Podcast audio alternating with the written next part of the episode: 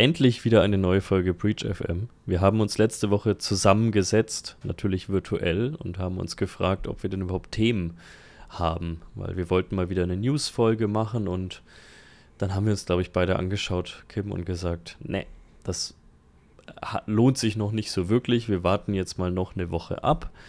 Ähm, lohnt es sich denn heute? Ja. Jetzt weiß ich nicht, es kommt ein bisschen auf an, was man unter News versteht, aber ja, es gibt ein paar Themen. Ja. ja. Genau, so sehe ich das auch. Also so ein paar Themen haben wir. Ich glaube, es ist jetzt alles nichts hyperspannendes. Hier fährt gerade ein Krankenwagen bei, bei, mir vorbei. ja. Ja. Gut. Äh, ich wohne in einer schlechten Nachbarschaft. Passend, ja, passend ähm, zum Thema. Genau. Also wir kommen gleich tatsächlich auf ein Thema, äh, wie du gerade schon angemerkt hast. Das hängt so ein bisschen mit Krankenwegen zusammen. Ich glaube, sogar zwei, drei Themen haben wir heute, die hängen mit Krankenwegen zusammen. Ähm, aber zumindest, es sind jetzt nicht die absoluten Kracher-News. Ich meine, das, was mittlerweile fast so in der Masse untergeht an News, wäre vor zehn Jahren natürlich die absolute Headline gewesen. Ähm, wir haben es letztes Mal schon gesagt, wir sind natürlich alle auch so ein bisschen abgestumpft mittlerweile. Äh, von dem her, ja, ich glaube, da sind schon an sich krasse Sachen dabei. Wir nehmen es wahrscheinlich nur einfach nicht mehr so krass wahr. Jo. Fangen wir doch einfach mal an und zwar mit dem Thema Krankenwagen. Ähm, ich habe heute Morgen, ich weiß nicht, ob es heute Morgen war oder, lass mich mal schauen. Ich, ja, ich glaube, es war heute Morgen. Heise investigativ. Viele Ampeln sind per Funk einfach manipulierbar.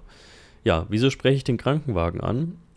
Wir wohnen hier in Nürnberg an, oder nicht direkt, aber in der Nähe von diesem äh, Nordring, also diesem großen Verkehrsring.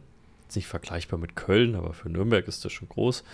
Und ähm, da ist auch ein Klinikum direkt an diesem Ring. Das heißt, da rücken dann auch immer mal wieder Krankenwägen aus und haben es dann wahrscheinlich relativ eilig.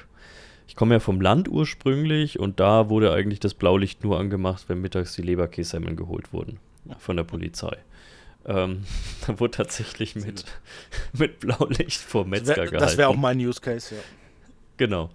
Äh, wenn hier die, äh, das Blaulicht angemacht wird vom Krankenwagen, hat es meistens, glaube ich, wirklich einen ernsten Hintergrund.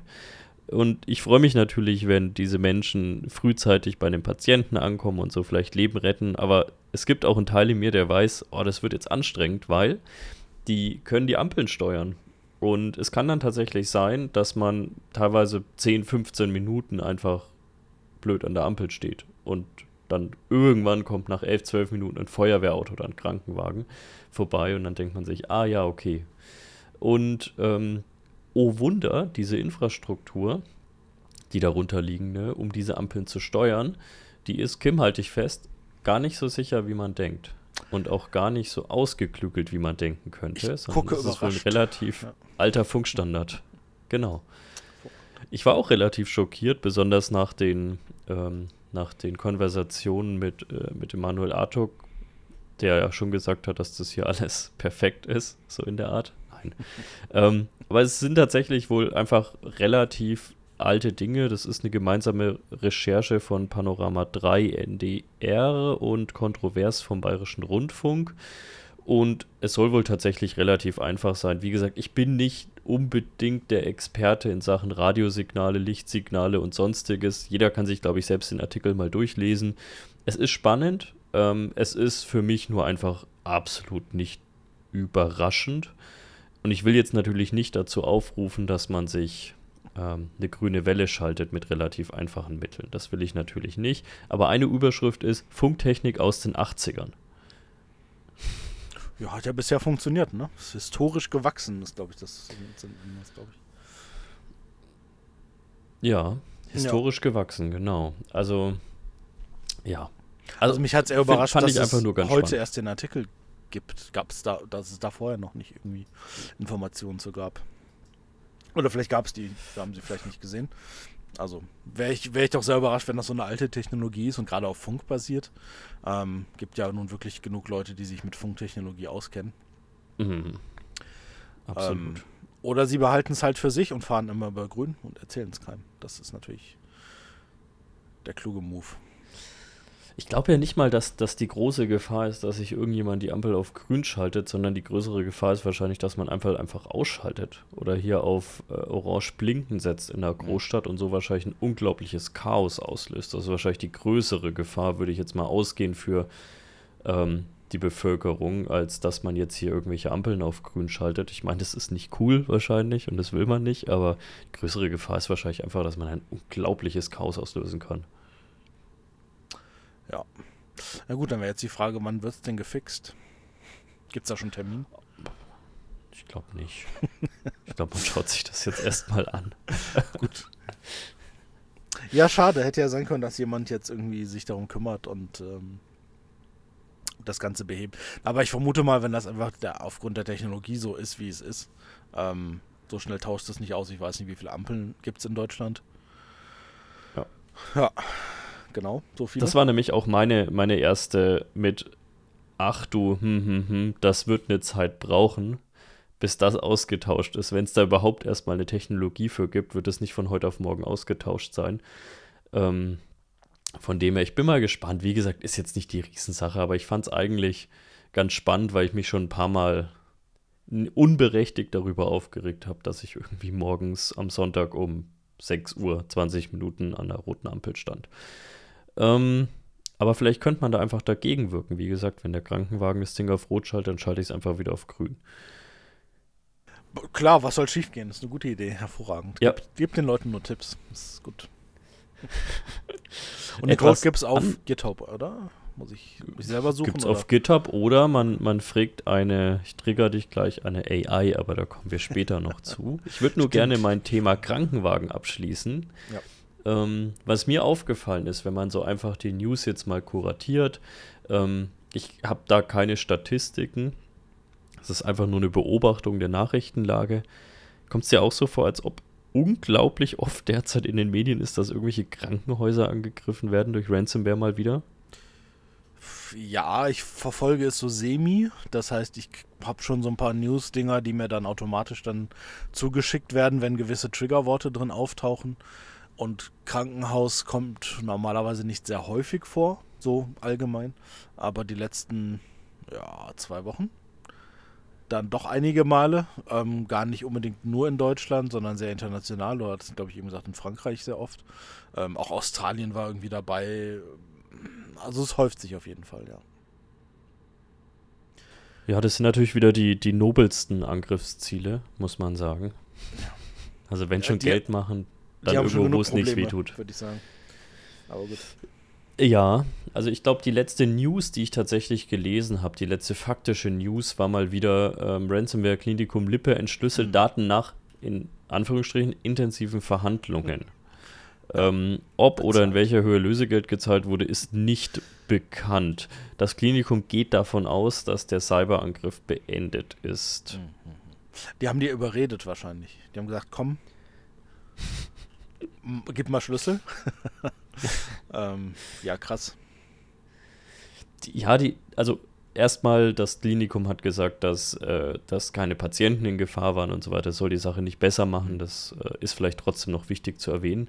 Jetzt ist natürlich wirklich die Frage, wieso auch immer wieder Kliniken. Also, ich glaube, der eine Grund ist sicherlich, dass, ähm, dass es auf alle Fälle einfach ein Ziel ist, bei dem man weiß, dass die Leute schnell ins Rudern kommen und schnell eine Entscheidung gefällt werden muss. Und die wird wahrscheinlich ganz oft einfach sein, die Option, um das jetzt wieder zum Laufen zu bringen, ist eben zu zahlen. Also ich glaube, dass das Druckmittel nochmal ein ganz anderes ist. Ähm, und meiner persönlichen Meinung nach, und das hat Gründe, und das ist seltenst jetzt der Mensch, der da für die IT verantwortlich ist, viele Krankenhäuser sind auch tatsächlich meiner Erfahrung der letzten zehn Jahre nach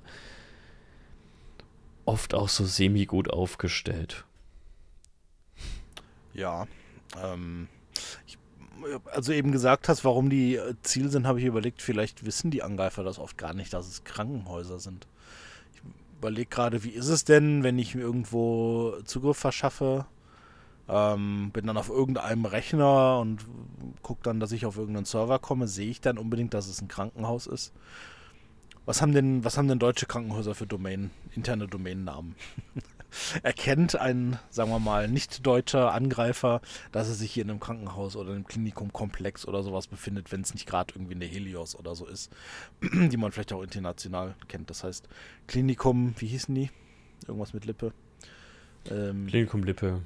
Klinikum Lippe, die haben wahrscheinlich irgendwie dann eine Domäne, die heißt dann KLZP. Mhm. irgendwas. Und äh, ich stelle mir oft wirklich die Frage, ob es die Angreifer dann wissen. Weil ist wirklich viel zu holen in Krankenhäusern. Ich meine, dass es ein Druckmittel ist, okay. Aber Kohle haben die nicht. Das heißt, großartig zahlen können sie auch nicht. Ähm, ich glaube, das ist oft so ein, so ein Drive-by-Shooting, würde ich sagen, dass die halt sagen, ah, da ist ein System, da komme ich rein, machen dann ihr Ding und gucken mal. Ähm, ja. Aber sie haben ja diesmal gut verhandelt, auf jeden Fall. es ist ja, es ist ja die ewige Debatte, was ist zielgerichtet und was ist nicht zielgerichtet. Und ich glaube, in den wenigsten Fällen wird man abschließend sagen können, ob irgendwas zielgerichtet war oder nicht. Ähm, ich glaube, wir haben irgendwann schon mal drüber geredet, aber vieles von dem, was einfach mal als zielgerichtet äh, benannt wird, ist vermutlich, und das ist jetzt einfach eine persönliche Meinung, nicht zielgerichtet. Ähm, sondern einen hat es einfach erwischt, weil man einfach irgendwo eine offene Flanke hatte. Ähm, und dann hat ein Angreifer mehr oder weniger automatisiert einfach das erste Beinchen reinbekommen, hat sich dann weiter ausgebreitet. Ich glaube schon, dass mittlerweile in der Branche bestimmte, beispielsweise wahrscheinlich äh, Klinikum-Software bekannt ist. Aus meiner eigenen Erfahrung gibt es einfach Software, die wird in unglaublich vielen Kliniken eingesetzt. Also da gibt es so einen gewissen Standard manchmal im Bereich Software-Stack. Ähm, da hat man sich wahrscheinlich schon zurechtgefunden. War aber die initiale Attacke, wie du gesagt hast, war es ist das Ziel, das und das Klinikum anzugreifen. Kann sein, muss es wahrscheinlich nicht. Und vermutlich gibt es beides. Hm. Ja, das auf jeden Fall. Also, dass das gezielt gemacht wird, ge also generell jetzt gar nicht Krankenhäuser auf Krankenhäuser bezogen, sondern auch auf Firmen bezogen. Das ist wahrscheinlich wirklich sehr selten. Also, dass sich jemand hinsetzt und sagt, ah, wir greifen jetzt die XY GmbH an gibt es meistens ganz wenige Gründe für, warum sollte man das machen. Das ist, glaube ich, meistens einfach, wie du schon sagtest, Zufall. Es gibt ja. irgendwo eine Schwachstelle, es werden einfach irgendwie Phishing-Links an, was weiß ich, 20.000 Unternehmen äh, geschickt. Zehn Leute klicken und da kommt ja. man halt rein und da ähm, macht man dann sein Ding als Angreifer. Weiß ich jetzt nicht, ob das, also ich meine, das hat mit gezielt natürlich nichts zu tun. Ähm, ist es advanced? Ist es persistent? Ist es ein Thread? Ja. Die Frage vielleicht mal zu stellen. Ja, kann sein. Ganz oft ist es auch das nicht. Es ist ganz oft halt Standard, Standard-Dinge, die dort gemacht werden. Also advanced weiß ich nicht. Aber wir sehen natürlich auch tatsächlich Dinge, wo dann keiner mitrechnet. Das würde ich dann durchaus unter Advanced laufen lassen. Ich glaube, dass es in den Krankenhäusern wirklich so die totalen Standarddinger sind und einfach zufällig äh, vielleicht ausgewählt wurden. Ja, es ist. Also neulich wurde ich mal gefragt von einem Kollegen und er hat gesagt, wieso ist dir das denn so wichtig, immer zu betonen, dass das meiste wahrscheinlich gar nicht zielgerichtet ist und dass man es einfach abbekommen hat. Ich habe es mich dann auch gefragt, ob es da einfach mir nur wieder darum geht, ein bisschen Besserwisser zu spielen oder sonstiges, aber ich glaube ehrlicherweise nicht, weil ich es schon für wichtig halte, dass man die Dinge auch richtig benennt. Und wenn ich die Dinge richtig benenne und einfach mal schaue, und da kannst du ja genauso von berichten, aus unseren Incident Response Einsätzen beispielsweise, dann sieht man eben immer wiederkehrende Dinge. Man sieht halt immer wieder, dass Dinge einfach reinkamen, weil eine uralte Schwachstelle da war, weil Systeme nicht geschützt wurden, weil sie von kompletten Sicherheitsmechanismen ausgenommen wurden, weil teilweise irgendwelche Team-Viewers auf irgendwelchen Webservern in der DMZ laufen oder wirklich der abstruseste Unsinn, über den wir ja teilweise, ich glaube, vor zwei Wochen auch geredet haben. Und dann tue ich mich einfach schwer, immer zu sagen, oh, das sind diese zielgerichteten Attacken und ich habe es mal gesagt, da hockt Putin persönlich gerade im Keller und fängt das Hacken an. Weil es einfach, finde ich, ein falsches Gefühl von der Lage gibt, weil dann immer so ein bisschen, ja, da konnte man ja nichts machen bei rauskommt. Und es gibt mhm. diese Dinge, wo man nichts machen konnte. Also ich habe auch schon Dinge gesehen, die haben einen irren Schaden angerichtet. Und da sage ich wirklich, naja, wahrscheinlich konntet ihr nicht viel mehr machen. Aber ich sehe eben auch viel, viel mehr Dinge, da hätte man ganz viel machen können. Und da will ich einfach nicht, dass man ständig die Dinge überhöht und sagt, oh, wir wurden jetzt mal wieder Opfer einer zielgerichteten Attacke. Mhm. Und es steht teilweise in der ersten Pressemitteilung, nach zwei Stunden steht da drin zielgerichtete Attacke, wo ich mir denke, also ihr könnt es gar nicht wissen. Ähm, Und dann, dann verzerrt es für mich einfach die Lage. Und das mag ich nicht, weil ich immer noch glaube, dass viele von den Dingen, die derzeit passieren, vermeidbar wären, wenn man, wenn man einfach mal pragmatisch rangeht. Und deswegen stört es mich, glaube ich, auch immer noch. Und deswegen komme ich jetzt innerlich doch schon wieder in Rage. Man merkt es gar nicht. ja. ja. aber wie siehst du das denn? Ist, ist es wichtig, dass wir mehr unterscheiden? Also, wie gesagt, wir werden ja nie eine richtige also in den wenigsten Fällen werden wir es genau sagen können, das war zielgerichtet oder nicht. Aber ja. ist es für dich schon wichtig, dass man mehr über dieses Thema spricht? Man hat einfach etwas abbekommen oder etwas war zielgerichtet? Also man sollte es schon so nennen, wie es denn war. Das Problem meistens kriegt halt, meistens weiß man ja überhaupt nicht, was war und wie es war. Ähm, mit Mann meine ich damit halt die Presse. Ja. Hm. Die Presse weiß auch nur das, was irgendwer, mit dem die dort gesprochen haben, denen gesagt hat ähm, Pressesprecherin oder was auch immer. Das ist halt die Information, die sie kriegen oder schreiben sie halt ihren Artikel mit. Und irgendwas müssen sie ja schreiben. Ne? Und wenn sie einfach nur irgendwie schreiben, ne, sich wiederholende Sachen schreiben, dann liest das ja auch keiner. Also Beispiel, ähm, und ich habe echt versucht, was rauszukriegen, diese, es gab einen Angriff auf die ähm, Uni Duisburg-Essen. Und es gab bisher zumindest zwei Pressemitteilungen, da wurde einfach nur gesagt, ja, gab einen Angriff. Und bei der zweiten, Tage später, ähm, der größte Teil der IT-Infrastruktur ist ausgefallen. So, Punkt. Mehr gab es halt nicht. So, was machst du denn da jetzt für einen Zeitungsartikel draus? ja. ähm, kannst du eigentlich gar nicht. Du hast ja gar keine Informationen. Was ich in dem Fall schade finde, ich habe versucht, was rauszukriegen, aber keiner wollte mit mir sprechen. das ist okay. Ähm, aber ich garantiere dir, dass du irgendwann in, in drei, vier Wochen wirst du auch irgendwie lesen, ja, zielgerichteter Angriff auf die Universitätsinfrastruktur äh, Deutschland oder sowas, ja. Mhm. Also einfach ein Artikel, der, ja, Clickbait weiß ich nicht, aber der halt einen entsprechenden Titel zumindest hat, dass man es auch nachliest. Und ob das jetzt sachlich alles korrekt ist, in den normalen Medien interessiert es, glaube ich, die wenigsten Leute. Ja, es, es ist immer ein schmaler Grad. Ich habe irgendwann auch mal auf LinkedIn hat irgendjemand geschrieben, ob es nicht sinnvoll wäre, dass man Cyberattacken ähm, irgendwie zwingend veröffentlicht oder anonymisiert veröffentlicht. Das halte ich dann halt auch für groben Quatsch. Also am Ende kann auch jeder, solange es jetzt nicht kritische Infrastruktur ist, solange es jetzt nicht irgendwas von staatlicher Seite ist oder sonst was, auch mal selbst entscheiden, was er zugeben will oder nicht. Also Natürlich wäre es hilfreich, wenn wir offener über diese Attacken reden würden, wie wir es hier in Folge 3, glaube ich, gemacht haben. Das wäre toll, wenn wir das könnten, aber anscheinend ist es nicht der Fall. Deswegen müssen wir, glaube ich, mehr dafür sorgen, dass das funktioniert. Aber das sind halt Quatschforderungen, die auch so nie eintreten werden. Hm.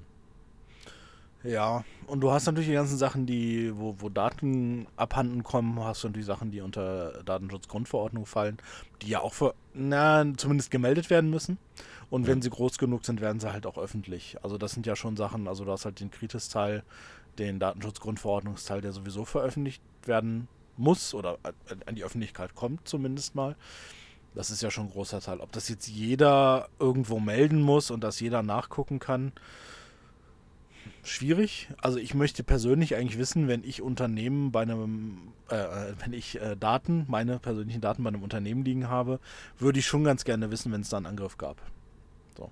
Das weiß ich aber nur, wenn es gemeldet wird und wenn ich dann informiert werde als User oder als jemand, der seine Daten dort liegen hat, ähm, hey, hier gab es einen Angriff und irgendwie deine Daten sind betroffen. Und mehr kriegst mhm. du ja mhm. sowieso nicht raus. Also da sagt dir natürlich keiner, ja, okay, da wurde die und die Malware gefunden. Ähm, ja, also es ist alles ein bisschen schwammig. So ein bisschen mehr Informationen fände ich okay. Ob es mhm. jetzt jeder in ein öffentliches Register eintragen muss, weiß ich nicht. Ich meine, was soll das sein? Das Board of Shame dann, oder? Ja, du bist ja auch nicht verpflichtet, jede Straftat, die dir gegenüber irgendwie getätigt wird. Also wenn ich jetzt, also gut, ich, oh Gott, ganz dünnes Eis, wahrscheinlich ist es genau anders, aber wenn mich jetzt irgendjemand auf dem Parkplatz beleidigt und ich mir dann denke, naja, Idiot, ich steige jetzt in mein Auto und fahre weiter und sage jetzt nichts zurück. Ob, bin ich ja auch nicht verpflichtet, das jetzt irgendwie der Polizei zu melden, dass mich hier jemand beleidigt hat, ähm, wenn ich es nicht will. Ist jetzt so meine Auffassung. Ähm, wie gesagt, ist jetzt, ist jetzt viel Philosophie wieder dahinter und äh, auf, wie gesagt, auf ganz dünnem Eis stehen. Ähm, wir sind keine Juristen, bitte nicht verklagen. Zum Glück sind wir keine Juristen. Stell dir vor, jemand würde von uns vertreten werden. Ja, gute Nacht. ja. Nein, aber wie gesagt, das ist, es ist eine schwierige Diskussion. Ich würde mir mehr Offenheit wünschen, aber ich glaube nicht, dass man diese Offenheit erzwingen kann. Ähm, das funktioniert ja nicht mal mit DSGVO, GDPR äh, ja. und Co. Ähm, auch da kenne ich genug Fälle, in denen man hätte melden müssen ja. ähm, und es nicht gemacht wurde. Ich glaube, wir hatten mal drüber gesprochen, ich kann niemanden zwingen und ich werde das nicht übernehmen für Unternehmen. Ich kann nur immer sagen, wann sie melden müssen und wann nicht. Mhm. Ähm, soll ich immer, aber das müssen am Ende diese Unternehmen selbst entscheiden. Auf die Diskussion lasse ich mich nicht ein. Aus, in meiner derzeitigen Position lasse ich mich darauf nicht ein, sagen wir es so. Mhm. Ich habe noch nie eine Information von einem Unternehmen bekommen, dass meine Daten betroffen sind, muss ich sagen. Echt? Und es gibt also bestimmt mal zehn Unternehmen, wo das, wo meine Daten auf jeden Fall, oder zumindest nicht vielleicht meine, aber Daten von mir ähm, liegen, ähm, wo die eigentlich mich hätten informieren müssen, aber es nicht getan haben. Das finde ich also auch ganz interessant. Also wer da jetzt wirklich was meldet und ob es wirklich rauskommt, ich sag mal, wenn keiner beweisen kann, dass Daten weggekommen sind, dann muss man es auch nicht melden. Ne? Wir hatten das Thema, glaube ich, äh, auch schon, dass dann gesagt wird in dem Incident Response Bericht, naja, erzählen wir mal nicht, dass Daten weggekommen sind. Mhm. Schwierig. Ich meine, das zu um, ich meine, das ist eigentlich ein gutes Gesetz, finde ich. Ähm, ist ja auch relativ neu sogar tatsächlich ähm, und sollte halt echt umgesetzt werden. Ja. Ähm, geht mir jetzt ja. nicht darum, dass die, dass, die, dass die Unternehmen riesige Strafen zahlen. Also das in, bei Fahrlässigkeit, ja, da bin ich total dafür. Ähm, das, soll, das sollte eigentlich richtig in der Kasse klingeln, finde ich. Das ist schon okay. Ähm, aber allein dieses Melden, also ich will halt wissen, wenn meine Daten weg sind, damit ich zumindest hm. mal irgendwie ein Passwort ändern kann oder mir irgendwie eine neue Telefonnummer holen kann, mal wieder oder sonstige Geschichten. Aber wenn ich es nicht mhm. weiß, weil es keiner meldet, ja, dann muss ich damit leben, dass ich jeden Tag mehr Spam und Scam anrufe und E-Mails und, und Briefe kriege, ähm, weil überall meine Daten halt verteilt werden. Ja. Ähm, bei wem immer noch Black Week ist, obwohl der Black Friday ja eigentlich schon zu Ende ist, ist Lockbit. Hast du das mitbekommen? Die haben sich generös anscheinend gegenüber Continental gezeigt und die Summe von 50 Millionen Euro auf 40 Millionen Euro gesenkt. Habe ich diese ja, Woche verhandelt. gelesen. Gut verhandelt auf jeden Fall. Und der gut verhandelt, kriegt ja. auch noch 2 Millionen Netz dafür. ja. Hab den falschen Job. Oh, diese ganze Sache, die ist, also man hat ja mittlerweile, ich glaube, seit wir das letzte Mal darüber gesprochen haben, sind ja auch drei Wochen ins Land gegangen oder vier Wochen mhm. mittlerweile sogar schon ins Land gegangen. Man hat ja hier und da jetzt so ein paar neue, es tröpfelt ja so ein bisschen. Man weiß natürlich auch nie, wem man glauben kann. Ähm, das sind, wie gesagt, meistens nicht die vertrauenswürdigsten Menschen, mit denen man da spricht. Ähm, aber zumindest es geht um hochpersönliche Daten. Ich glaube, bis hin zu psychologischen Daten oder so weiter, mhm. was ich gelesen habe. Also wirklich, ja. Gut, das kann man ja notfalls nachschauen, ne? Die sind ja öffentlich oder ein Teil davon. Ein ähm, Teil davon, ja. Genau. Äh, noch, noch nicht alle, die wollen die ja verkaufen, das ist ja die Idee. Aber du kannst dann auch diesen Leuten, also so einer Lockbit, äh, Vereinigung, ähm, den kannst du halt auch nicht damit kommen mit, ja, das habt ihr gar nicht. Weil was machen ja. sie dann? Sie veröffentlichen dann so. Und die, auch da sind die Betroffenen wieder die Leute, zu denen die Berichte gehören. Ne? Also ja. ich möchte nicht, dass Berichte von meinen Psychologen mhm. ähm, irgendwo auftauchen im Internet oder sich irgendwie Arbeitgeber sich das angucken können. Oder was auch immer, das sind halt einfach sensible Daten, die gehören einfach nicht veröffentlicht. Das ist einfach so. Ja, die gehören nicht nur veröffentlicht, aber natürlich wird man irgendwann im Anschluss, wenn das dann wirklich so ist, also wirklich wohlgemerkt, wenn es denn wirklich so ist. Ähm, ich weiß nicht, wovon es jetzt schon Leseproben gibt und wovon nicht, aber äh, wenn wir jetzt mal wirklich auf diese psychologischen Daten eingehen, da, da, wird man sich als Unternehmen, wenn es denn so ist, auch wahrscheinlich mal überlegen müssen, wie geht man denn überhaupt so mit, mit so welchen Daten um. Also ich meine, ein Datendiebstahl ist immer möglich, aber die Frage ist, was kann man da mit den Daten machen? Also wieso werden so welche Art der Daten irgendwie nicht nochmal einzeln encrypted oder sonst? Also das auch da, wir können jetzt auf schlau tun wir können jetzt auf schlau tun, wir kennen auch nicht die Lösung, wir wissen nicht, was passiert ist und wir wissen nicht, um welche Daten es sich wirklich handelt, aber wir gehen jetzt einfach mal von der Welt aus und tauschen Continental mit irgendeinem anderen Unternehmen aus. Wie, wie, ja, sprechen wir mal über den Otto-Normal-Psychologen, äh, der jetzt keine eigene Klinik hat, sondern vielleicht nur eine eigene Praxis hat. Wie geht mit der mit seinen Files um? Also da bin ich wahrscheinlich mittlerweile ganz glücklich, wenn ihr das auf Papier schreibt. Ja, ich wollte wollt gerade sagen, es wäre schön, wenn das so, ein, so einen Schrank hat mit so Aktenordnern und Papier drin. ja. die, die, Älteren werden sich hier ändern. Ähm, aber wahrscheinlich ist es so, dass er es in irgendwelchen Word-Dateien auf Laufwerk C liegen hat. ja, mhm. Sind wir realistisch. Also wenn es elekt oder naja, vielleicht gibt es da irgendwelche, sagen wir mal, Datenbanksysteme für Psychologen oder für was auch immer, dann liegt es halt in dem System. Da ist dann auch nur so eine gammelige Datenbank und eine Verschlüsselung ist da auch nichts. Und das sind mhm. halt auch mhm. so Informationen, die dürfen eigentlich überhaupt nicht an die Öffentlichkeit kommen, aber tun sie halt. Also gut, das habe ich jetzt noch nicht gesehen bei so Data Leaks, aber was du halt ständig siehst, sind so Sachen wie Personalausweis, Vorder-Rückseite, ähm, alle möglichen Dokumente, keine Ahnung, Arbeitsverträge. Jetzt kann man sagen, naja, was steht denn da schon drin? Ne, was kann ich denn jetzt mit einem Personalausweis und einem Arbeitsvertrag anfangen?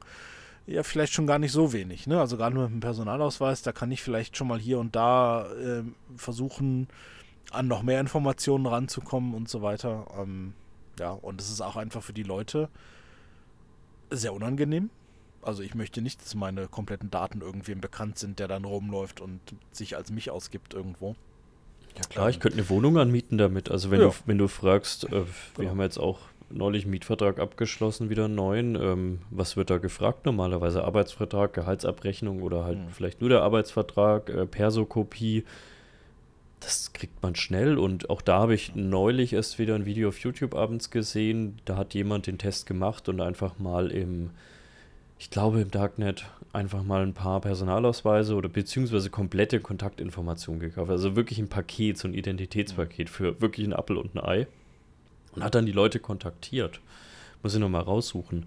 Also wirklich hier in Deutschland und nicht irgendwo US-amerikanisch, da ist mit dieser Social Security Number ja eh nochmal ganz anderes möglich. Aber hier wirklich, ähm, die Leute wussten von gar nichts. Von mhm. überhaupt nichts. Und es waren, wie gesagt, perfekte Daten. Damit hätte man alles Mögliche machen können. Und ja. Aber ja, und als betroffene Person musst du dich dann kümmern, dass du aus der Nummer wieder rauskommst. Das ist ja das Schlimme. Also wenn ja. jetzt jemand auf deinen Namen eine Wohnung anmietet und du sagst, ja, war ich ja gar nicht, dann stehst, steht aber die erste Miete im Raum die wollen sie dann von dir haben. Und da musst du dich kümmern, dass du sie nicht zahlen musst. Ne? Ähm, schwierig. Obwohl es natürlich auch einfacher geht. Also ein, ein Bekannter von mir hatte, wollte irgendwann sich mal ein ganz normal neues Auto holen und hat es, wie halt so oft, irgendwie finanzieren oder leasen wollen. Also relativ normaler Vorgang, hat ein ganz normales Einkommen, haushaltet gut und stand, also der Finanzierungssumme stand nichts entgegen, gar nichts. Und dann wurde ihm gesagt, das geht leider nicht. Die Schufa sagt nein. Hm. Und dann kam halt irgendwie raus, ähm, dass irgendjemand, und wahrscheinlich war es wirklich im persönlichen Umfeld, jemand, der ihm Schaden anrichten wollte und das auch wusste, so in der Art, immer Sachen auf Rechnung, auf seinen Namen an irgendeine andere Adresse, also an irgendeine andere Versandadresse geschickt hat. Das wurde nie bezahlt und die Schufa es hat, glaube ich, über ein Jahr gebraucht, bis die Schufa wieder clean war. Das waren so mhm. kleinteilige Diskussionen. Der konnte über ein Jahr nicht mal einen Handyvertrag abschließen, gar nichts. Ja, genau. Also der hat nichts bekommen. Ja. Klar, das ist jetzt außerhalb von IT-Security, aber wie gesagt, wir müssen erst gar nicht immer in Richtung Identitätsdiebstahl gehen. Es geht teilweise, und bitte, es soll wieder keine Anleitung sein. bitte nicht. Aber es geht ja in Teilen viel einfacher. Oder wenn man sich anschaut, in den USA gab es ja hier so ein, so ein Trend, äh, der hat angefangen mit, ich schicke irgendjemanden Pizzen ähm, mit Bargeldbezahlung. Also irgendjemand, den ich ma nicht mag, den bestelle ich hier über Lieferando in Deutschland ähm, 80 Pizzen und der soll die dann bar bezahlen. Mhm. Ähm, und dann stand da halt ein wirklich eine arme Sau als, als Pizzalieferant mit, gegenüber einer armen Sau, die nie eine Pizza bestellt hat und ja, die beiden mussten dann halt ausmachen, was jetzt mit dieser Pizza passiert. Und es ging ja dann so weit äh, bis in dieses, hast du mal von dem Swatting gehört? Ja, ja. ja. Genau, also keine Sexpraktik, auch wenn es erstmal so klingt. ähm, auch, ich, aber. Genau, also bevor ich auf den Link geklickt habe, der mir geschickt wurde mit Swatting, habe ich gedacht, ach du Scheiße, jetzt, ich gehe mal an Privatrechner. ähm, aber es ist ja tatsächlich ähm, ja, dass man halt jemanden mit einem SWAT-Team schickt, in dem irgendwie gesagt wird, da ist jemand, weiß ich nicht, Bewaffnetes im Garten oder so. Und es ist halt so in diese Prank-Kultur eingeflossen. Ja, wird ganz gerne mit Livestreamern gemacht, damit man dann auch genau. gucken kann, wenn das SWAT-Team anrückt.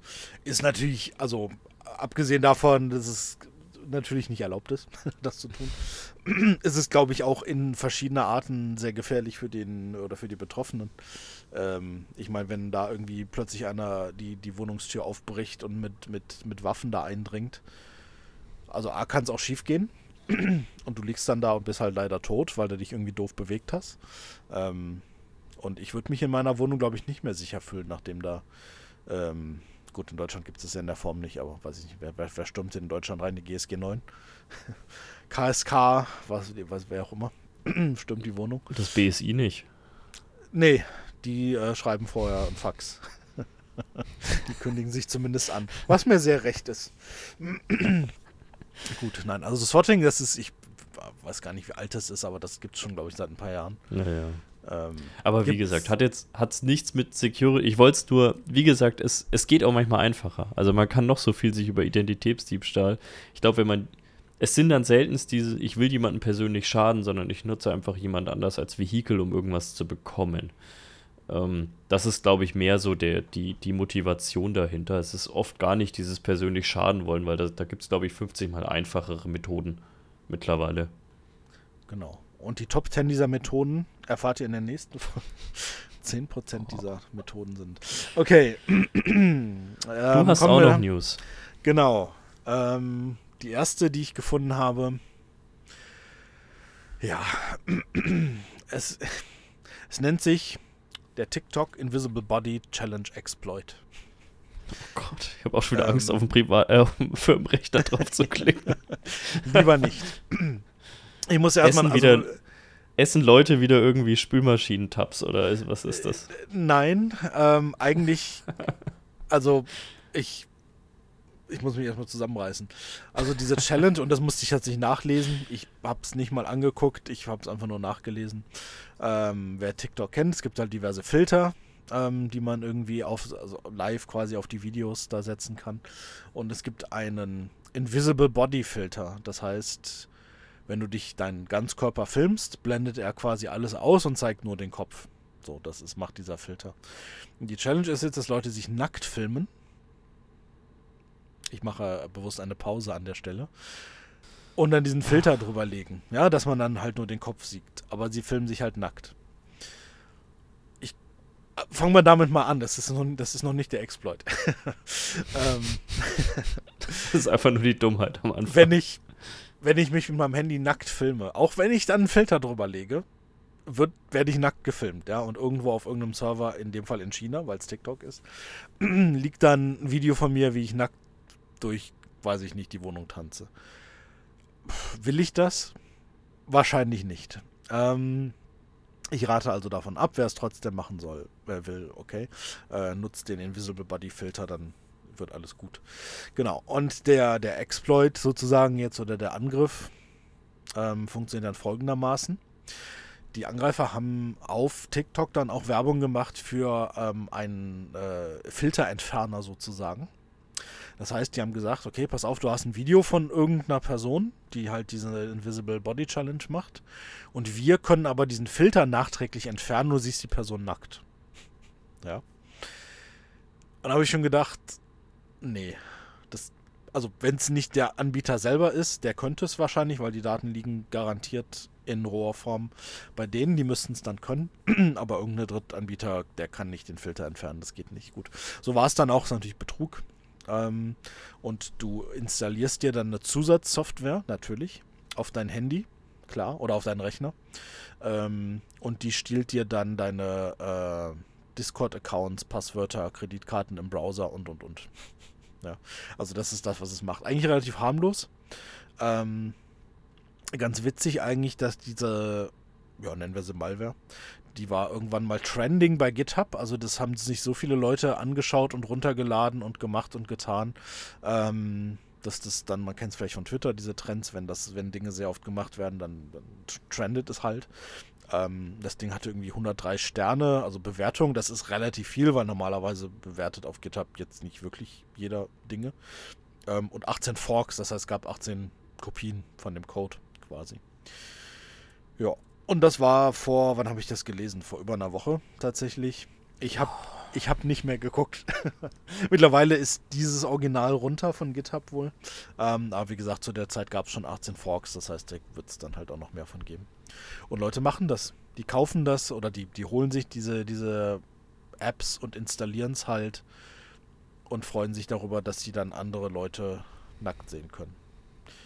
Im Internet. Ja, aber das ist ja immer das, was, was ja eigentlich seit Jahren das Thema ist. Also Malware, Malware herzubekommen und äh, eine funktionierende Malware herzubekommen und so weiter und die funktionieren zu lassen, das ist ja meistens gar nicht die großartige Challenge. Die Challenge ist, ist ja eigentlich immer, wie verbreite ich das? Wie bringe ich Leute das Ding anzuklicken? Wie bringe ich Leute dazu, eine Phishing-Mail aufzumachen? Und das sind natürlich immer die Dinge, die einfach natürlich funktionieren. Sie sprechen die niedersten ähm, Wünsche irgendwie an. Und ich muss jetzt mal zugeben, ähm, ich will jetzt nicht die große, die große Geschichte draus spannen, dass ich deswegen in die Security gegangen bin, diese Heulgeschichten immer auf LinkedIn, Gottes Willen. Ähm, ich glaube, wir alle verdienen damit ein okayes Geld und wenn es uns auch noch Spaß macht, ist das okay, aber man muss nicht immer diese hochemotionale Geschichte damit in Verbindung bringen, mein Gott. Aber ich war mit 14, 15 mal so blöd ähm, und habe mir gedacht, dass ich mir einen ICQ-Passwort-Knacker hole, äh, den ich. Den hatte ich auch. also den ich wirklich irgendwo in blöden Teilen des Internets gefunden habe. Da war, ja, ja. Da war Darknet noch gar nicht so das Thema, sondern das war auf irgendwelchen Fallscherern oder irgendwo habe ich das gesiedet. Ich weiß es gar nicht mehr, aber zumindest habe ich mir das Ding geholt und ich glaube, ich hatte jetzt gar nicht diese mega Intention dahinter. Ich wollte es einfach mal ausprobieren. Ja, was hat's gemacht? mein Notebook ist durchgebrannt. ja. und war kaputt. Ich Früher war die Malware-Verbreitung noch einfach. Einfach irgendwo genau. hochladen. Also ich glaube wirklich. Also ich glaube am Ende war es der RAM, den ich ersetzen konnte oder so, aber es war natürlich maximal blöd von mir. Ähm, das heißt nicht, dass ich nie wieder irgendwas Unüberlegtes seitdem gemacht habe oder so, doch, aber das, also das war auf der Blödheitsskala schon echt 11 von 10. Aber auch da, es hat natürlich wieder irgendwelche niederen Instinkte angesprochen. Ich habe mir gedacht, ja, cool, schaue ich mir mal an, was ich damit machen kann, auch wenn ich jetzt vielleicht noch kein Ziel dafür habe, aber ich schaue es mir mal an. Ähm, dass man jetzt einfach mal nachdenkt, wie, wie man es vielleicht heute macht und sich denkt, ja, wie soll das denn überhaupt gehen? Also genau das gleiche wie mit den Filtern. Also wie soll das denn technologisch funktionieren, damit ich da die Filter entfernen kann, muss man sich ja auch fragen. Also wenn es jetzt so einfach ist, ICQ zu knacken. Obwohl man schon dazu sagen muss, es gab eine Zeit, da konnte man ICQ-Passwörter super einfach brutforcen. Ähm, das gab's schon, aber wie gesagt, das von mir war einfach nur unglaublich dumm. Aber auch da bin ich jetzt halt nicht in dem Sinne auf die Malware reingefallen, sondern auf die Vermarktung der Malware. Und das ist, das ist immer noch alles. Ja. So funktioniert man, hat es ja gesehen. Und wenn es nur bei ein paar Leuten funktioniert, reicht's ja. Ähm, das ist ganz interessant, weil ich frage mich halt immer, wir haben so Diskussionen manchmal, brauche ich ein Anti-Malware für mein, für mein Telefon, ja, für mein Smartphone? Äh, die Antwort ist übrigens nein. Ähm, in dem Fall wäre es besser gewesen. ähm, aber ich meine, das ist ja schon mutwillig, eine Malware sich runterladen, installieren und wahrscheinlich 37 Mal bestätigen, ja, ich möchte wirklich Zugriff auf mein Discord, meinen Browser, weil das muss man ja alles bestätigen. Es ist ja nicht so, dass die Malware irgendwie super, super krass Zero Day äh, äh, ausnutzt, ja, sondern sie fragt einfach, darf ich darauf zugreifen? Dann sagst du ja. Ich will jetzt endlich die Leute nackt sehen. Ähm, und bestätigst es einfach und dann hat die Malware halt Zugriff auf alles, weil du hast sie ihr gegeben. Einfach nicht machen. Ähm, am besten TikTok gar nicht nutzen, ist jetzt mein persönlicher Tipp, aber ähm, ich weiß von paar Leuten, die das jetzt hören, dann kriege ich sie wieder auf den Sack. Ähm, nutzt es weiter, macht eure Invisible Body Challenges. Tut nicht Dinge, die euch umbringen, kein U-Bahn surfen, keine, kein, kein, ähm, keine Waschmittel essen.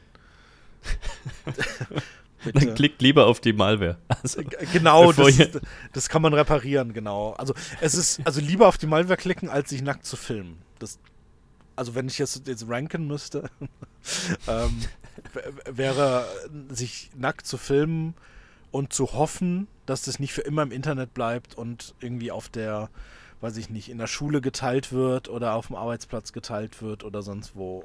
Ja. Internet vergisst nicht. Ich sehe das aus einer ganz kapitalistischen Sichtweise und sage, wenn ich mich schon nackt filme, dann will ich Geld dafür. Ähm, und dann würde ich das ganz sicher nicht als Mood-Challenge auf TikTok machen, sondern dann sollen die Viewer auch bei OnlyFans bezahlen. Genau. Aber dazu mehr nächstes Jahr. Aber diese Challenge ist tatsächlich gut, weil wie gesagt, das ist jetzt, die, Malware ist jetzt nichts Besonderes, wenn man sich das anschaut, aber die Vermarktung ist schon verdammt gut. Das, ja. das kann man nicht anders sagen. Die Vermarktung ist top. Ich meine, da muss man durchaus drauf kommen. Ich meine, da muss man ja da sitzen und sagen, ah, es gibt jetzt Invisible äh, Body Challenges auf TikTok. Wie mache ich damit Profit? ja, also ich meine, ich würde fast sagen, Kudos für die Leute, die das entwickelt haben. Ähm, denen ist eingefallen, wie sie damit Profit machen ähm, und wer drauf reinfällt. Ne? Kein Opfershaming, aber keine Ahnung. Vielleicht liegt es auch an unserer Generation, ähm, weil ich habe oft das Gefühl, dass Generationen vor uns und dann ab einem gewissen Abstand wieder nach uns nicht dieses Verständnis haben, was da im Hintergrund passiert. Ne? Das, was ich eben meinte, wenn du dich nackt filmst, liegen ja. die Daten erstmal roh irgendwo auf, dem, auf irgendeiner Maschine. Die sind dann erstmal da und danach kommt erst der Filter drauf. Ja? Der rechnet dann Dinge runter, aber das Original liegt trotzdem da. Und das ist, glaube ich, das machen sich viele nicht bewusst, wie das funktioniert. Ich glaube, die Dummheiten sind einfach andere. Ähm, also wenn mir jemand sagt, er hat im Internet noch nie irgendeine Dummheit begangen, er hat noch nie irgendwas Unüberlegtes gemacht, er hat noch nie unüberlegt auf irgendwas draufgeklickt, dann halte ich das einfach für Riesenstuss. Ähm, ja. die, klar, der, der Grad an Dummheit, der ist vielleicht unterschiedlich und die Frequenz an Dummheiten, die sind vielleicht auch unterschiedlich, aber diese Selbsterhöhung teilweise von manchen Leuten, ne, mit immer dieses Fingerpointing, oh, da hat jemand wieder auf eine Phishing-Mail geklickt und so weiter. Ey Leute, ich habe Phishing-Mails gesehen, da hätte ich vielleicht sogar auch drauf geklickt. Jo. Also jetzt nicht, dass ich die jeden Tag sehe, aber ich habe diese Dinger schon gesehen. Ich habe neulich ähm, derzeit, also ich habe derzeit keine Ahnung, ich weiß, ich weiß mittlerweile gar nicht mehr, wie viele Kinder ich zu Hause habe, aber alle Kinder sind krank. und ähm, dann habe ich morgens, ich habe wirklich auf ein Paket von DHL gewartet, was ich auch wirklich gebraucht habe. Und dann bekomme ich am Morgen eine SMS mit Absender DHL. Und es war nicht so eine typisch unglaublich schlecht gemachte, wie man so oft bekommt. Sie war wirklich gut gemacht. Und habe ich mich wirklich kurz gefragt, so, schicken jetzt SMS? Man kann schon sein, weil manchmal bekomme ich auch so eine, bekomme ich eine E-Mail von denen, manchmal bekomme ich sie nicht. Da habe ich auch noch nicht so ganz die Logik verstanden. Ich glaube, das ist, wenn der, wenn der Absender deine E-Mail-Adresse mit eingibt, dann bekommst du automatisch so ein Ding. Aber ich habe mir gedacht, ja, vielleicht ist das ja so. Und da war eben auch so ein typisch gekürzter Link drin, was aber jetzt auch nicht zwingend ein hundertprozentiger Hinweis darauf sein muss, dass äh, irgendwas Böses dahinter ist. Und habe ich mir auch gedacht, so, ich glaube, die senden keine. Also ich habe noch nie eine SMS bekommen, deswegen ich schaue lieber mal nochmal Sendungsnummer nach und so weiter. Aber die SMS war richtig gut. Das war sogar eine Sendungsnummer, die nach dem typischen DHL-Schema war. Die hatte die richtige Ziffernanzahl, die hat auch mhm. irgendwie mit 01 angefangen oder so. Ähm, und dann muss man halt sagen, in der heutigen Welt, wo du halt gefühlt acht Pakete jeden Tag bekommst, ähm, dann hast du derzeit irgendwie drei schreiende Kinder irgendwie daheim. Ähm, in einem schwachen Moment hätte man vielleicht einfach mal draufgeklickt und das kann ich ab einem bestimmten Punkt einfach niemandem mehr vorwerfen. Deswegen geht mir jetzt mittlerweile auf den Sack, dieses ewige, oh, dieses ewige Fingerpointing, als ob noch nie irgendjemand von euch irgendwas Dummes gemacht hat. Ich weiß nicht, wen du meinst. Ja, also es gibt, ich meine, es gibt auch wirklich schlecht gemachte Phishing-Mails, auf die Leute klicken. Das gibt es halt auch.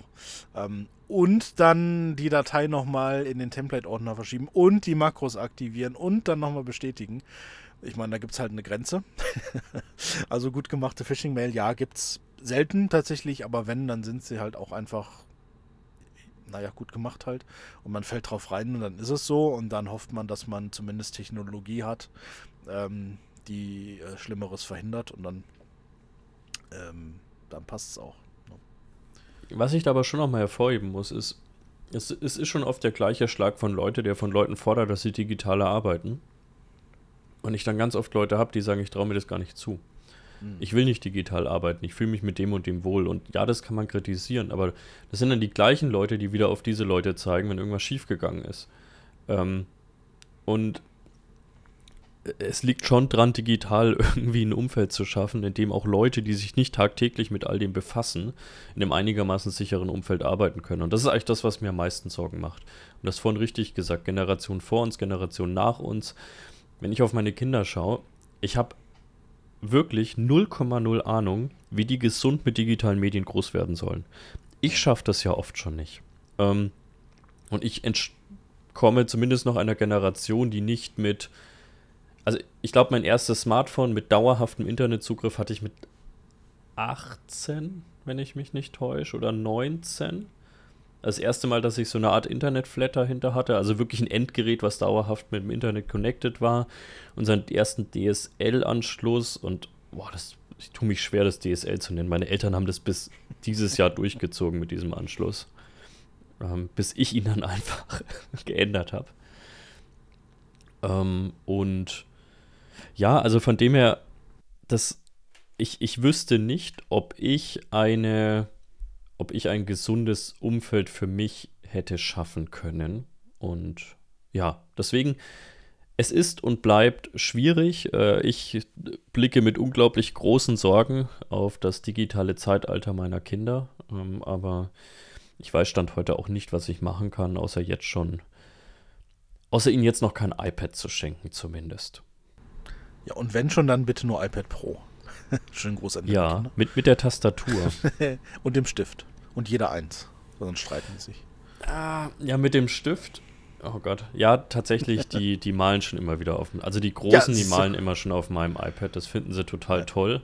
Und das betrachte ich derzeit auch mit Sorge. Nicht, weil die irgendwas Blödes anklicken, sondern weil die mit diesem viel zu teuren, aber ich bin selbst schuld, weil ich es kaufe, diesem viel zu teuren Stift auf diesem viel zu teuren iPad rumhämmern, als würden die da irgendwie einen Nagel reinschlagen.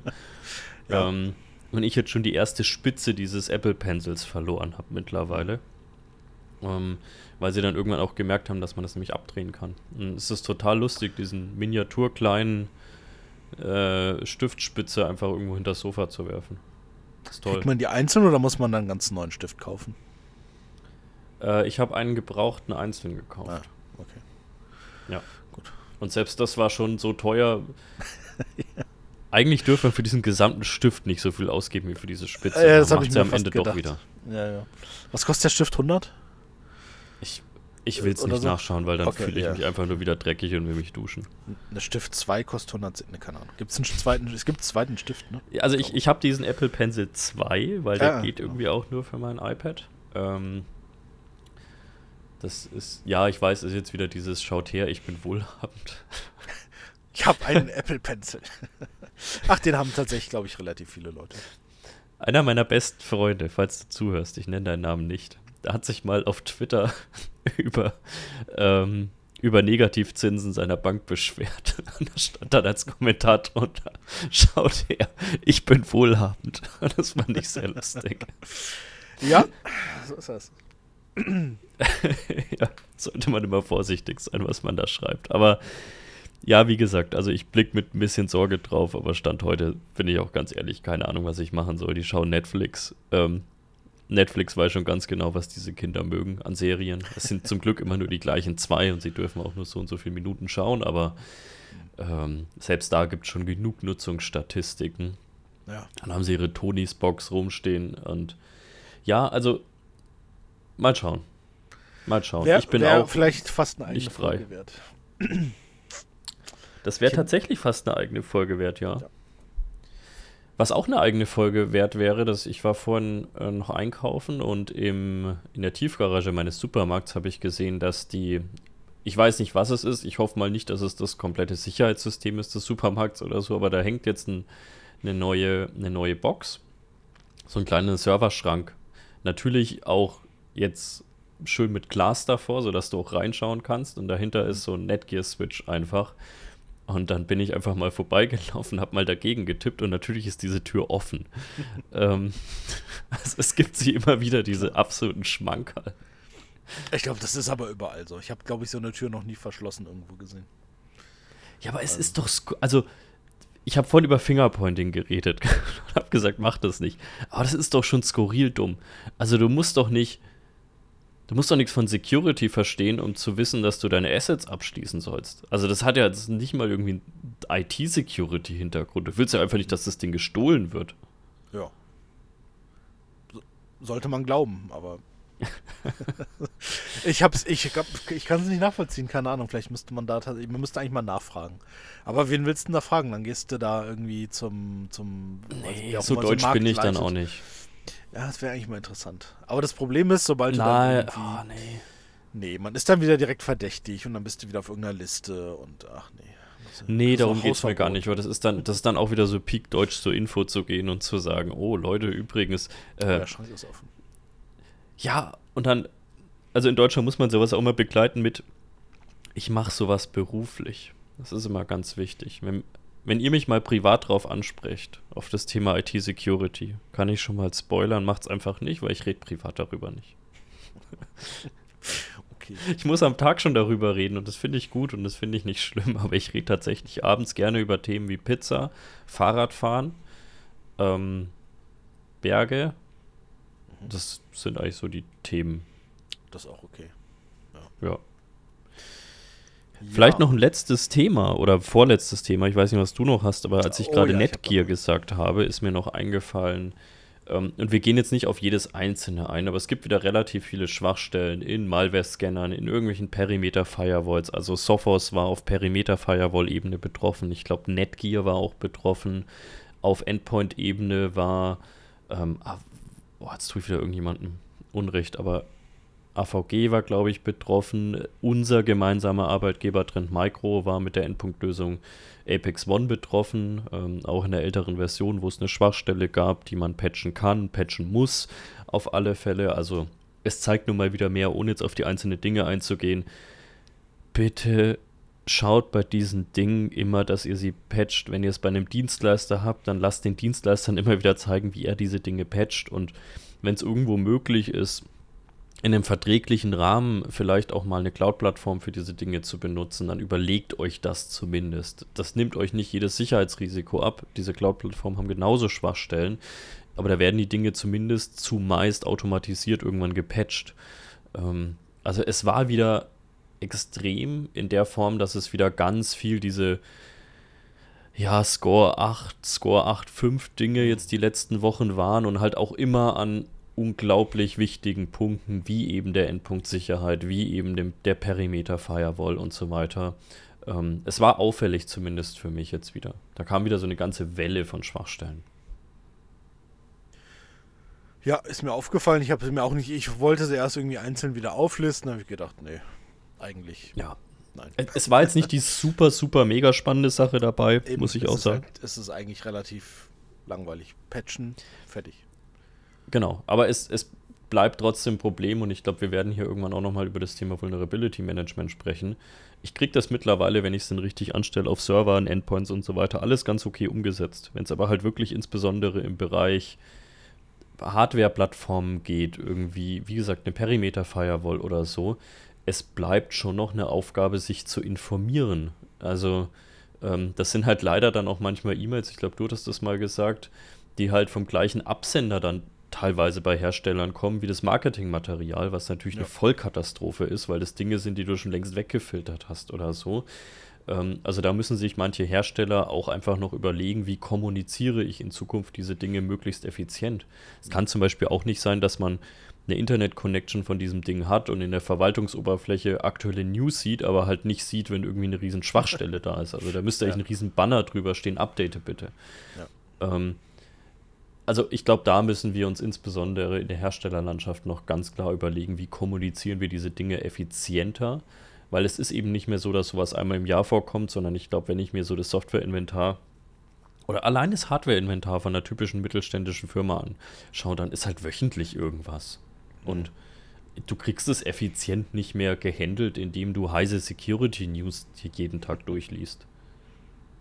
Nee, sollte ja auch nicht die Aufgabe von Heise sein, die Informationsquelle darzustellen für solche Sachen. Ne? Mhm.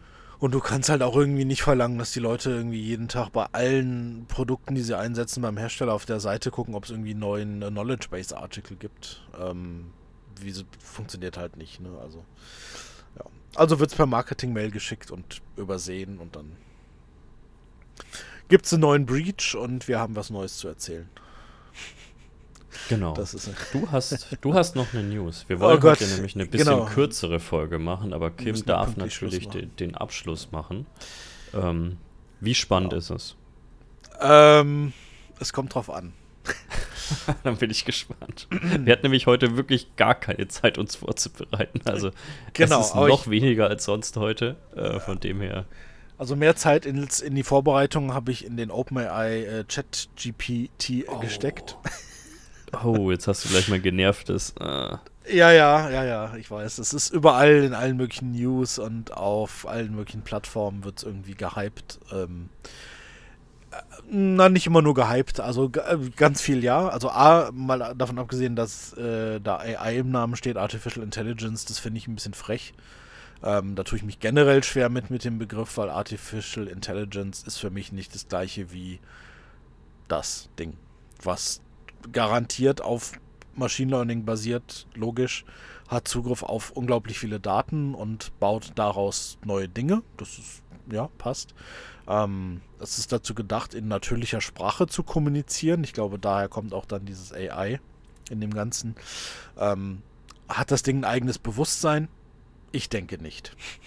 Und ähm, ja, man präsentiere mir eine Artificial Intelligence, die ein eigenes Bewusstsein hat, dann äh, akzeptiere ich das gerne. Vorher wird es ein bisschen schwierig. Aber egal, äh, kritisch darf man ja sein. Trotzdem interessant auf jeden Fall. Ähm, also generell mal ist es ein, ich nenne es mal Chatbot, ja, ein bisschen abwertend gesagt, ähm, generell auf deren, auf der OpenAI-Webseite zu erreichen. Ähm, ist mittlerweile auch eingebunden, also man kann sich das Beispiel einbinden, man kann sich in, über einen Telegram-Bot zum Beispiel was bauen, dass man dann direkt mit dem OpenAI Chatbot kommuniziert und so weiter. Und was es macht, es kommuniziert halt mit einem in, naja, natürlicher Sprache. Erstmal generell, also man kann dann irgendwie sich mit dem Ding unterhalten, wie mit einem Menschen. Das ist die Idee dahinter. Ähm, man kann aber auch Fragen stellen und es weiß dann halt Antworten.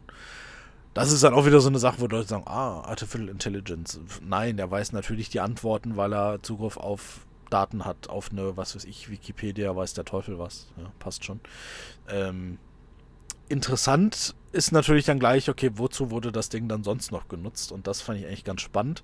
Ähm, viele der Sachen habe ich dann auch selbst ausprobiert und kann tatsächlich bestätigen, dass es auch funktioniert. Äh, manche Sachen habe ich einfach bei anderen Leuten gelesen, die es gemacht haben. Ähm, zum Beispiel hat man dem Chatbot einfach ein paar Codezeilen gegeben, gesagt, hier ist Code. Ähm, Gibt es da drin einen Bug? Und dann hat er gesagt, ja, in Zeile so und so ist ein Bug, den fixst du, indem du das und das umschreibst. Schon mal interessant, dass er also tatsächlich Code versteht und dann auch einen Fix dafür rausbringt, sozusagen. Ähm, geht da noch ein bisschen weiter, das Ganze. Ich kann auch sagen, okay, hier ist eine Webseite. Schau mal, ob du dort äh, Cross-Site-Scripting-Schwachstellen findest. Und er findet sie dann, wenn es eine gibt, und kann sie auch ausnutzen. Ja, das heißt, ähm, ich fange dann nicht an, Code zu schreiben, um das auszunutzen, sondern ich sage ihm dann, finde die Schwachstellen, nutze sie aus. Das ist einfach als natürlichen Satz, den ich ihm sage, und er macht es dann. Das ist natürlich aktuell alles sehr simuliert. Aber die Tatsache, dass es das kann, ist natürlich interessant.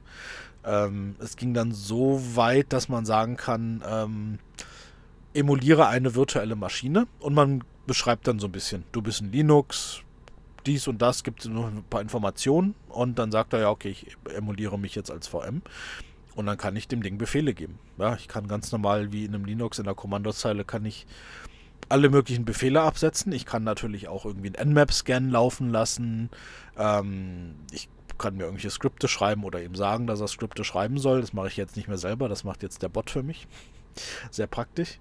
Ähm, ich kann ihn komplette Programme schreiben lassen. Also ich kann sagen, keine Ahnung, mach mir ein Programm, das einen Tannenbaum aufploppen lässt und Merry Christmas singt in C++ und dann schreibt er das in C++ und dann hat man den fertigen Code. Ob der immer so ganz korrekt ist, muss man nochmal nachschauen. Ähm, aber tatsächlich die Trefferrate ist einfach extrem hoch. Ähm, ich kann ihm auch sagen, ich habe hier Shellcode gefunden von einem Angriff zum Beispiel. reverse engineer mir den mal. Der ist halt auf den Assembler. Also ich habe den Assembler-Code quasi, ich habe den die Binary. Der reverse engineert mir das Ding und schreibt mir den dann zum neu in C. Und dann denke ich mir, boah, C, pff, blöd. Nee, schreib es mir doch mal in Python und dann schreibt das mir halt in Python. Und dann kann ich den Shellcode quasi nutzen, den ich irgendwo gefunden habe oder aus irgendeinem Incident habe. Und ja, den nutze ich dann halt in Python. Ziemlich cool tatsächlich, aber auch ein bisschen creepy natürlich. Ähm, so eins die ganzen, die ganzen negativen Seiten davon. Ich kann ihm aber auch sagen, schreib mir eine Regular Expression. Ähm, und zwar möchte ich, dass der Buchstabe F gefunden wird in diesem riesigen Text und nur, wenn das Wort auf E endet und nur, wenn das Wort keine Großbuchstaben enthält oder sowas. Also Regular Expressions, wer die schon mal selber geschrieben hat, es ist ziemlich abartig, ziemlich nervig. Ähm, und das gleiche gilt auch für so Sachen wie Java-Regeln zum Beispiel. Ich kann ihm sagen, schreib mir eine Java-Regel, um Log4Shell-Exploits zu finden. Und dann schreibt er die halt und die funktioniert. Also ziemlich cool. Ähm, genau, letzter Punkt, man kann ihm auch fragen, ähm, erklär mir mal, warum Kühe nicht grün werden, obwohl sie grünes Gras fressen. Und warum man Kühe nicht bewaffnen sollte. Das war dann die Diskussion, da habe ich bestimmt eine Stunde mit dem Bot gesprochen. Wir haben das ausdiskutiert. Ähm, genau, also vielseitig einsetzbar. Mittlerweile innerhalb von einem Tag schon gebannt von Stack Overflow, weil User quasi Fragen gestellt haben dort und andere User haben diese Frage genommen, haben die in den Bot geworfen, haben den Bot antworten lassen. Und da hat Stack Overflow gesagt, nein. Sollten bitte noch die Leute selbst antworten und nicht irgendein Bot. Also das war so das Ergebnis der, der kleinen Rundreise äh, durch den OpenAI Chatbot. Ich, also ich habe ja auch dieses mit dem genervt gar nicht gesagt, weil ich das Ding nicht cool finde. Ich finde es cool. Ich, ist nur mittlerweile, man, man kommt von diesem Thema gar nicht mehr weg. Also man wird von allen Seiten mittlerweile drauf angesprochen. Ich sehe ja tatsächlich besonders das Potenzial ähm, für diese typischen Dinge, bei denen ich schon lange gesagt habe, das ist völlig ineffizient. Also wenn man jetzt bei uns in der Security wirklich mal schaut, du hast Jahreregeln äh, angesprochen, ähm, wenn man über irgendwelche CM-Use-Cases redet und so weiter, da ist teilweise halt ein unglaublich großer Aufwand für Dinge, die eigentlich relativ einfach sind, um mal ehrlich zu sein. Also es gibt auch Dinge, da glaube ich schon, da, da kann auch ähm, ChatGPT bis heute wahrscheinlich noch nicht ganz mithalten, weil sie einfach zu sehr auf die Situation bezogen sind und wahrscheinlich das Erklären der Situation genauso lang brauchen würde, wie das Ding einfach in Python selbst zu schreiben. Ähm, also es wird schon noch Grenzen für das geben. Mhm.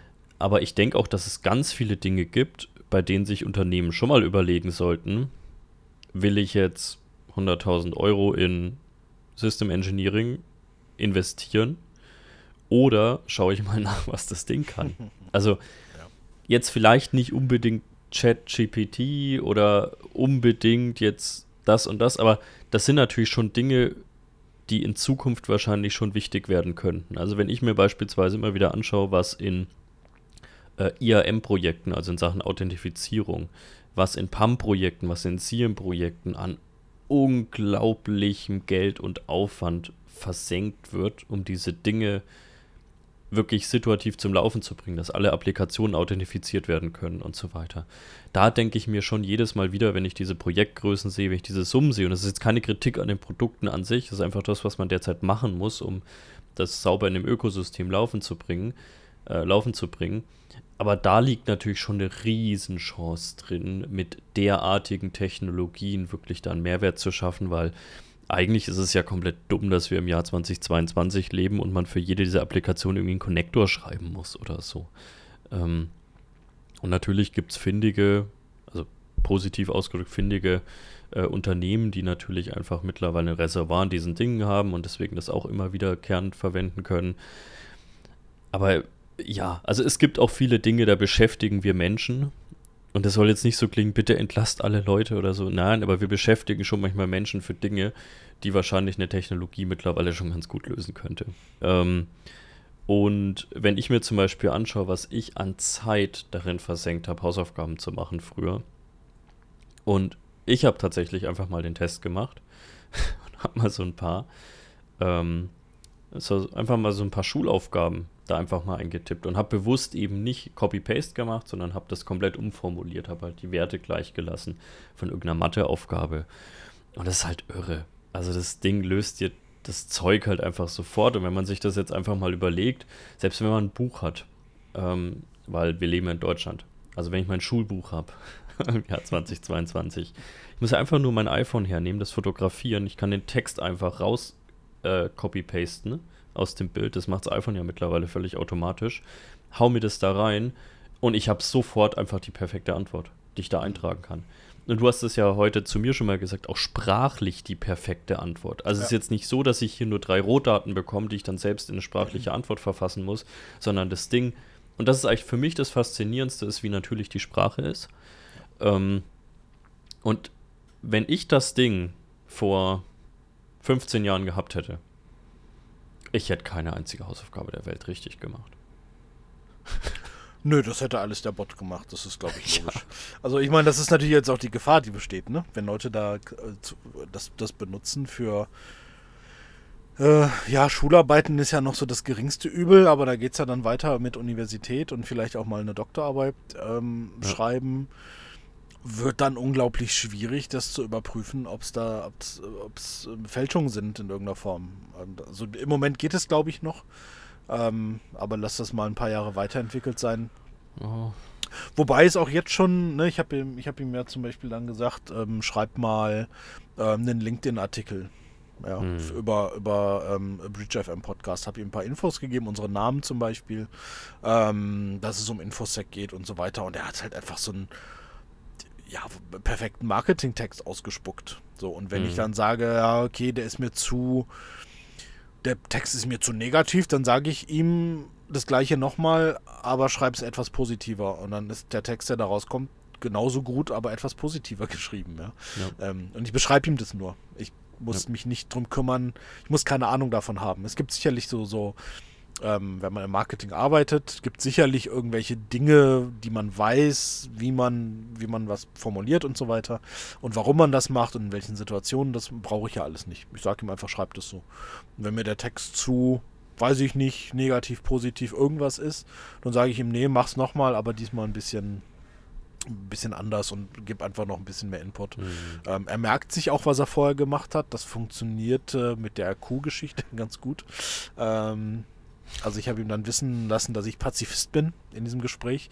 Und das hat er schon, das hat er schon auch aufgenommen, ne? Mhm. Also, ähm, das funktionierte tatsächlich ganz gut. Ja, es wird da Grenzen geben, sicherlich. Ähm, und am Ende des Tages fand ich es auch ein bisschen schwierig, dass, wenn du dich dort anmeldest und das testest, wollen sie erstmal deine E-Mail-Adresse und deine Telefonnummer haben.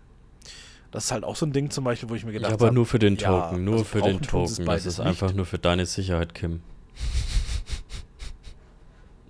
Ach so, für meine, ach so, hm, okay. Das ist für deine Sicherheit. Na, ich habe ihnen auf jeden Fall eine Telefonnummer gegeben, da sollen, können sie glücklich mit werden. für meine Sicherheit. Also, ja, das, das ist dann gleich wieder dieser negative Beigeschmack. Ne? Und ja, ähm, das wird sicherlich kostenpflichtig werden mal irgendwann. Aktuell ist es ja noch so ein, so ein Test und jeder kann mitmachen. Ja, natürlich. Ähm, das ist ein. Mit Journey AI war auch so ein Ding. Ding. Ja. Ja, wird, ja. Äh, wird noch ganz spannend. Also ich glaube, irgendwann in nicht allzu ferner Zukunft kann man auch einfach gar nichts mehr glauben, was irgendwo steht. Das ist ja jetzt schon schwierig mit Desinformationen und so weiter. Aber ehrlich gesagt, ich könnte einen ganzen ähm, Travel-Blog betreiben, ob, obwohl ich mein Haus nicht verlasse. Und lass äh, dem Bot halt einfach jeden Tag irgendwelche Blog-Einträge schreiben, die ich dann poste auf whatever Plattform, krieg dann meine Likes und wenn ich dadurch noch Werbepartner kriege, dann habe ich alles richtig gemacht. Ne? Du könntest sogar Spiegelredakteur ich, werden. ja. Du könntest sogar Spiegelredakteur ja. werden und äh, Stories über irgendwelche äh, Leute, die an der Grenze äh, Grenzschutz machen oder so machen, ohne dass du da jemals warst. Also das stimmt, ja. das stimmt, ja. Das, äh, Aber das mit dem Travel-Blog ist eine gute Idee. Also ich glaube, das werde ich mal, werde ich mal versuchen. Ah, ich glaube, das ist ausgelutscht, dieses Travel-Blog-Thema. Ich glaube nicht, dass ja, sich jemand noch irgendwie die Zeit nimmt, sich einen Travel-Blog durchzulesen. Du musst deine komplette ja, 21-tägige Reise eigentlich in 8 Sekunden TikTok-Slide-Video verpacken, dabei das unglaublich rumschreien. Ähm, und, und keine ja, nackt sein, irgendwas Buntes, das, was du trägst, muss bunt sein und ja, also von dem her, die einzig wahre Nachrichtenquelle ist und bleibt Preach FM. Ähm, wir sind nicht unterwandert, Stand heute. Ja. Äh, wir sind ja. auch noch nicht Teil des, des, des Funk-Imperiums. Ähm, also selbst wenn ihr öffentlich-rechtliche Medien nicht wollt, ähm, seid ihr bei uns genau richtig. Wir nehmen noch nicht mal Werbeangebote an. Das liegt aber tatsächlich daran, dass wir einfach noch keine bekommen haben. Das liegt doch in der Höhe. Ja. oh, das wäre doch was hier so irgendwie ein, ein Sponsoring. Was kommt derzeit gut an? So Shell oder so? Shell kommt richtig gut an, ja. Breach FM, der Shell IT Security Podcast. Das lassen wir mal. Ach, ja. Aber das, wie gesagt, falls ihr Riesenwerbeangebote habt, dann natürlich immer auf Kim oder mich direkt zukommen. Und wir lehnen das dann im Normalfall ab. Ähm, ja. Aber es, also es der Bot lehnt es dann ab. Ich schreibe ja die Ablehnung, das schreibe ich ja nicht selbst, das lasse ich dem Bot schreiben. Ja, der Bot bewertet es moralisch und dann ähm, kommt es vielleicht an uns, wenn es hoch unmoralisch ist. Aber gut. Genau. Bleiben wir dabei. Ich muss leider ich wieder in mein. Ja, du, ich muss wieder in mein persönliches Krisengebiet. Ähm, Jawohl. Und äh, ja, wir sehen uns entweder in ein paar Tagen oder in zwei Wochen wieder. Es wird auf alle Fälle noch eine Folge vor, vor Silvester geben, da bin ich mir sicher. Ähm, genau. die Weihnachtsfolge, wie schön. Die Weihnachtsfolge, genau. Unterm Weihnachtsbaum, den ich auch nicht geholt habe, weil wir umziehen und ja. Stress, Stress, Stress. Ja, sag Gut. das mal, sag das mal meinen Kindern. Die sind zum Glück zu krank, um das derzeit zu kapieren. Genau, die wollte sagen, die sollen erstmal gesund werden. Ja. Und dann kriegen sie ja ihr iPad Pro mit den Stiften und dann, dann wird alles wieder gut. Es hat mich sehr gefreut, wie immer. Und äh, bewertet diesen Podcast. Oh, gerne gut. ähm, aber wir wollen noch höher in den Rankings kommen. Deswegen, auch für dich, Kim, eine schöne Restwoche. Ja, euch auch allen. Auf Wiedersehen.